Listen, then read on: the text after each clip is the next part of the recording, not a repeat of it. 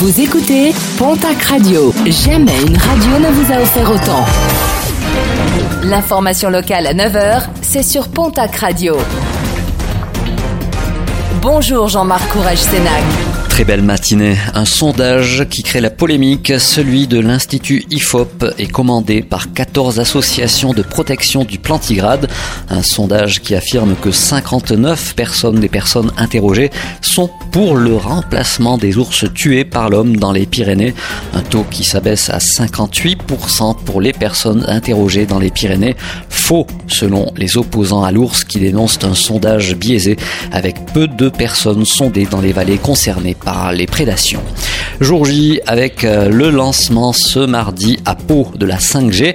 Orange active son réseau nouvelle génération aujourd'hui à Pau, Bière, l'Escar, Larouin et Lons. Pau est la première ville de Nouvelle-Aquitaine où la 5G est disponible. 100% de la population paloise sera couverte. Un tracé qui ne serait finalement que saisonnier. La palombe bleue doit faire son retour à l'horizon 2022.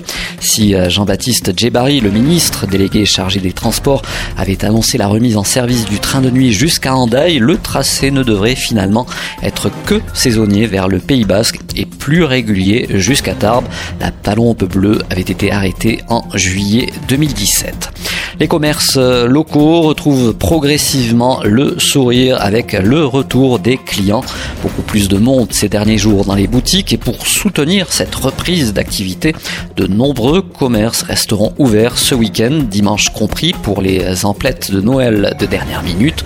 Ce sera notamment le cas à Lourdes où les commerces de proximité du centre-ville seront ouverts et ils vous accueilleront toute la journée. Pour finir, un mot de sport et de football avec un match de Ligue 2 ce soir, la suite de la 15e journée avec un match en retard qui concerne directement les footballeurs béarnais. Le Pau FC aura l'occasion de se donner de l'air ce soir face à l'équipe de Sochaux. Coup d'envoi de la rencontre à 20h.